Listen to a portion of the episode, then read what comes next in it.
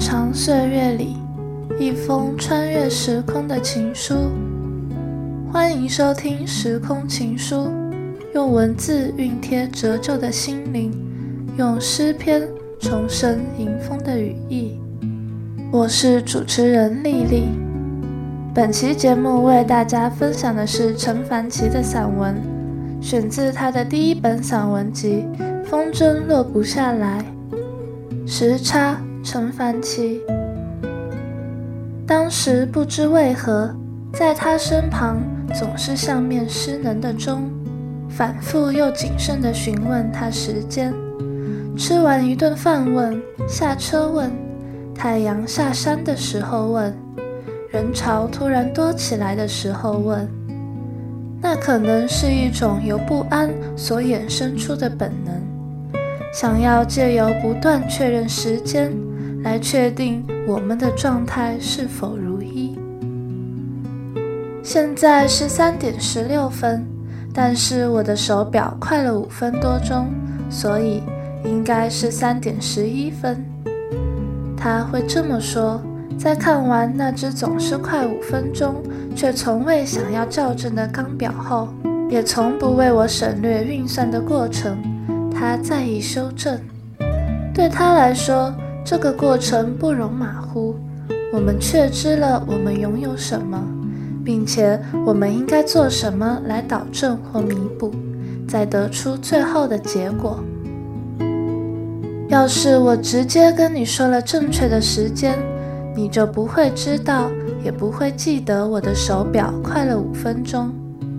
有次他古灵精怪地解释这个对他意义非凡的过程，其实。我的表快五分钟，本来不是多重大、多有意义的事啦。但是如果今天你想要知道时间，它就很重要。说完，就含着冷饮店的吸管，以合嘴的方式用力地砸给我一个笑容。我问他怎么不把它调回准确的时间？如果有一天来不及了，但突然又想起自己还有多五分钟，不是很好吗？但他其实从来都不需要多出来的五分钟，他一直都是活得比较快的人，更早抵达约定的地点，提前一步做好所有准备。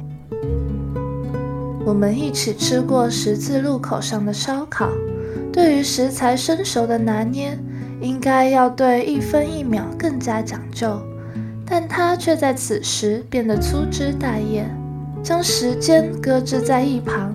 就像担心受到炉火高温的伤害而暂时卸在桌边的表一样，应该可以吃了吧？看起来很好吃啦。接着将肉片相当浮躁地抛至我的碟子上，喝一口啤酒，继续提着铁夹子在烤炉上闲逛。那家烧烤店挂在路口的红布条虽然斗大显眼，仍在这几年里悄悄地更换。起初是啤酒畅饮只要五二九，后来变成了啤酒畅饮只要五六九，最后变成了畅饮只要六百。而我们是在五六九的时候一致决定把握机会，那无疑看准了未来将会越来越难。后来我不再询问他时间，虽然他还是戴着表。但我已经习惯打开手机来读时间。我更喜欢问他：“你还记得我们上次来是什么时候吗？”或是“你还记得我们第一次来的时候吗？”他并不是个记性好的人，在这些问句之后，往往都是我自己收拾。那时候我们还没毕业。我们听到隔壁在播的歌，还一起大声唱了起来。很常说的是，啊，对，以前的那间店已经倒了，才察觉市容正悄悄地更动。老在新闻里听到都市更新，都市更新，原来一并将记忆里的画面也拆掉了。除此之外，炫彩而寂寞的夹娃娃机店越开越多。每次经过，我都想起上次 H 曾和我详尽解说其中房主、场主与台主的关系链，还有数个月前曾在网络上读到一则讨论夹娃娃机店生态的文章，看完只觉得虚华。嗯，繁华的结果终究是虚幻吗？于是不觉开始担心，会不会有一天再也无法在十字路口看见那面长长的红布条？它的存在明明无伤大雅，也不晓得是否会再光顾。但城市里熟悉的店，一间接着一间的宣布不再营业，就像是身体上的窗逐一的被合上了。明明知道不是靠它呼吸，却还是感觉窒息。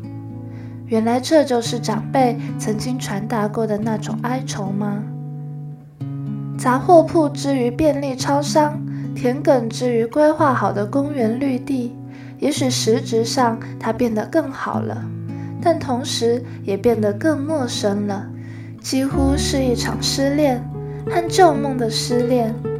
眼看着爱过的人离开自己之后，不断蜕变换彩，直到最后已经难以描述曾经有过的关系，太不真实了。惊觉近年网上流行说时代的眼泪。其实并不是因为这一刻真的格外的空前绝后、弥足珍贵，时代一直都在流泪，只是我们刚好有所悲伤，才发现他在哭泣。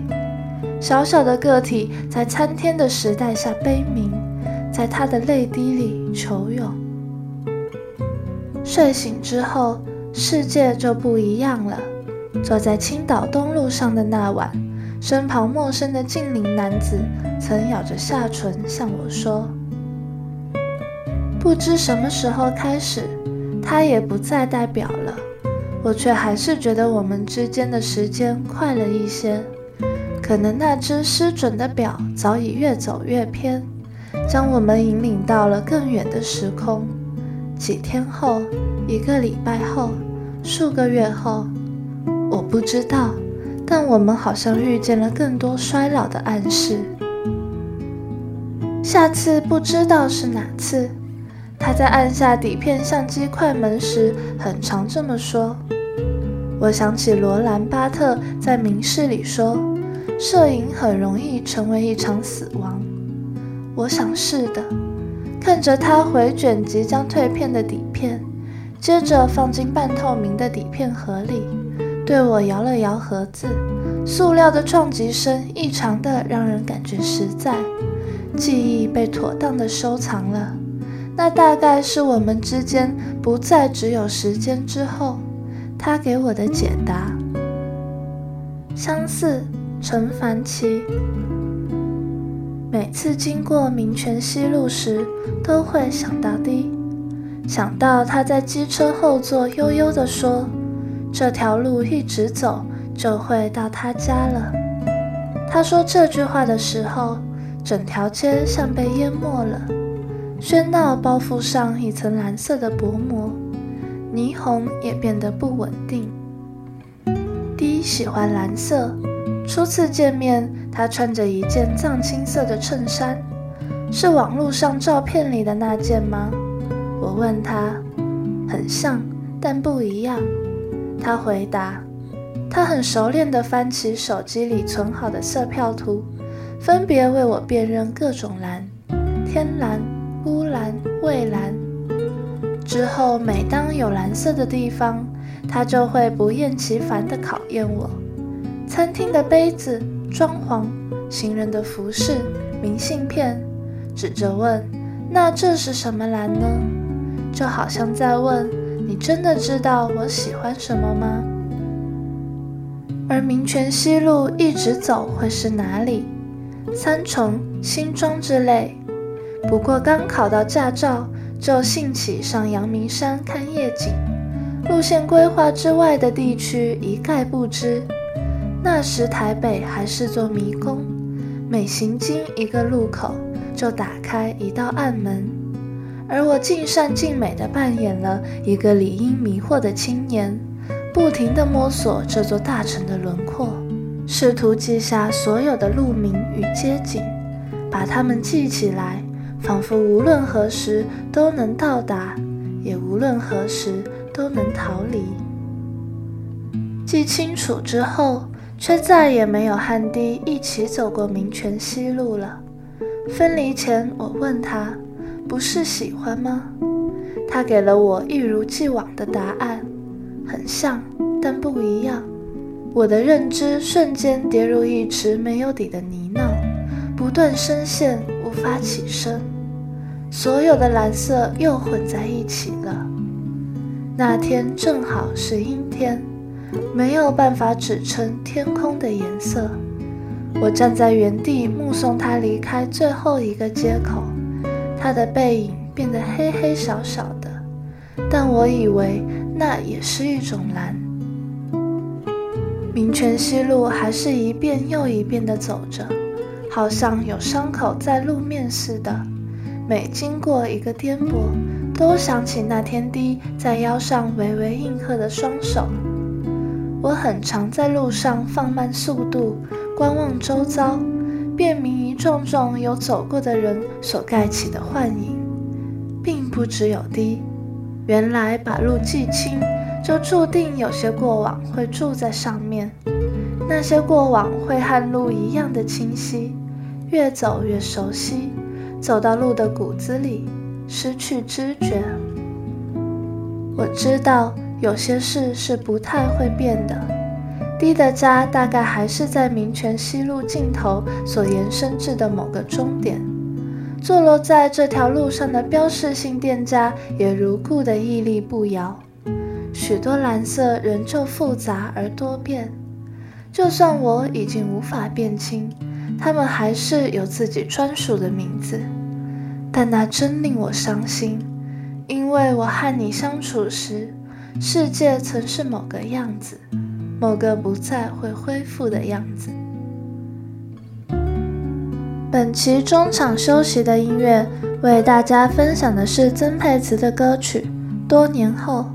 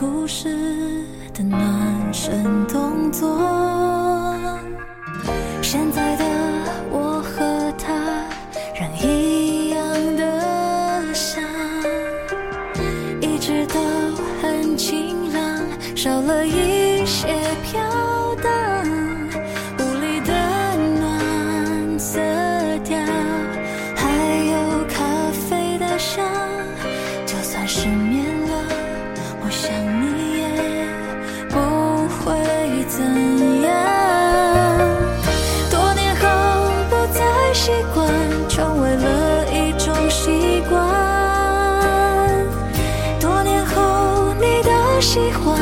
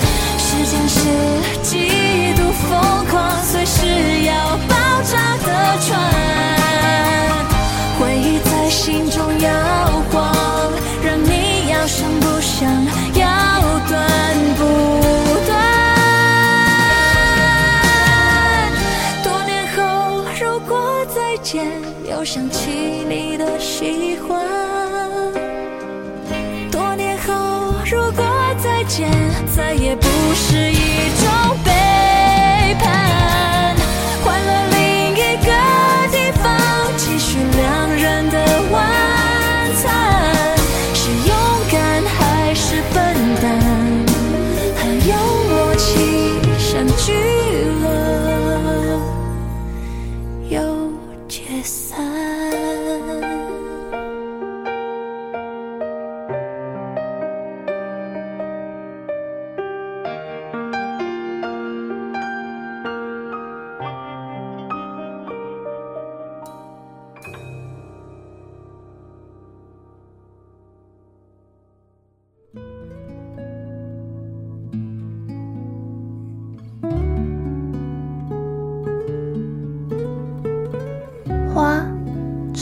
七，第一次见到你时，只觉得你是花，那种颜色还未太鲜艳，却无畏绽放的花。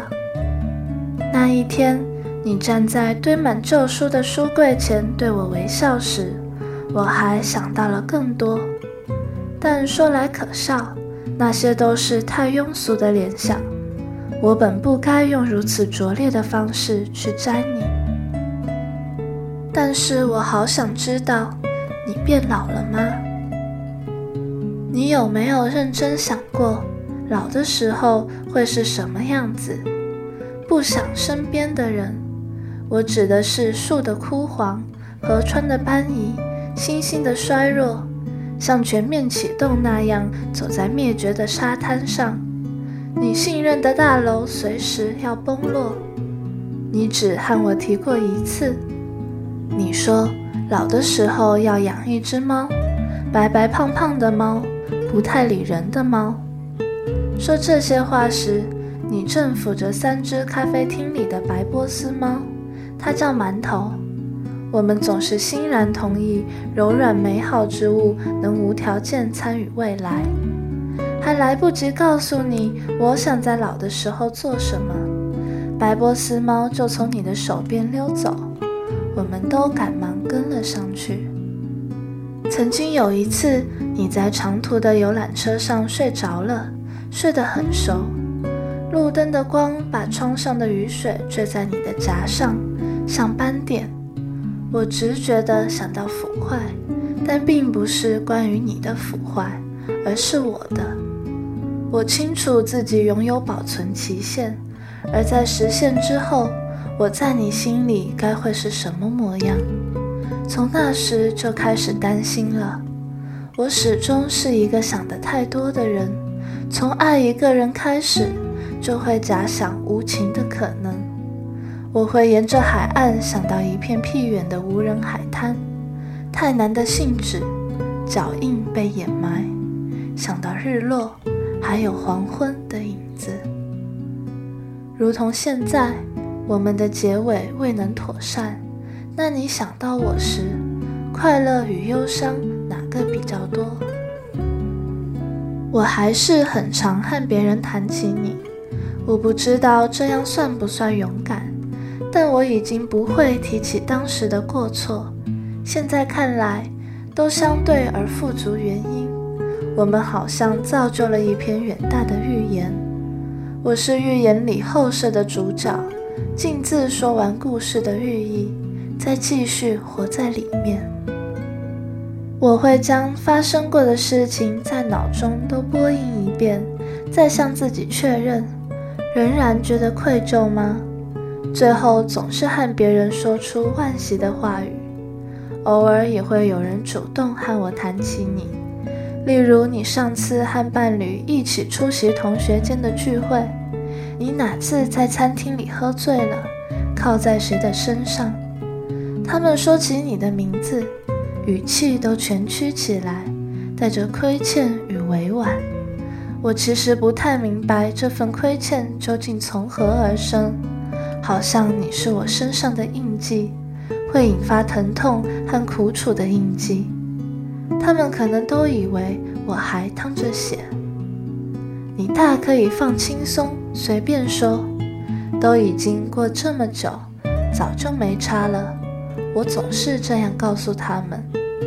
我知道他们也总是这样回答，但依旧如故。听他们说你好的坏的都听过，大概知道你换了工作和住所，踏进了截然不同的生活圈，知道你应该变得很多了，但仍不愿意定论。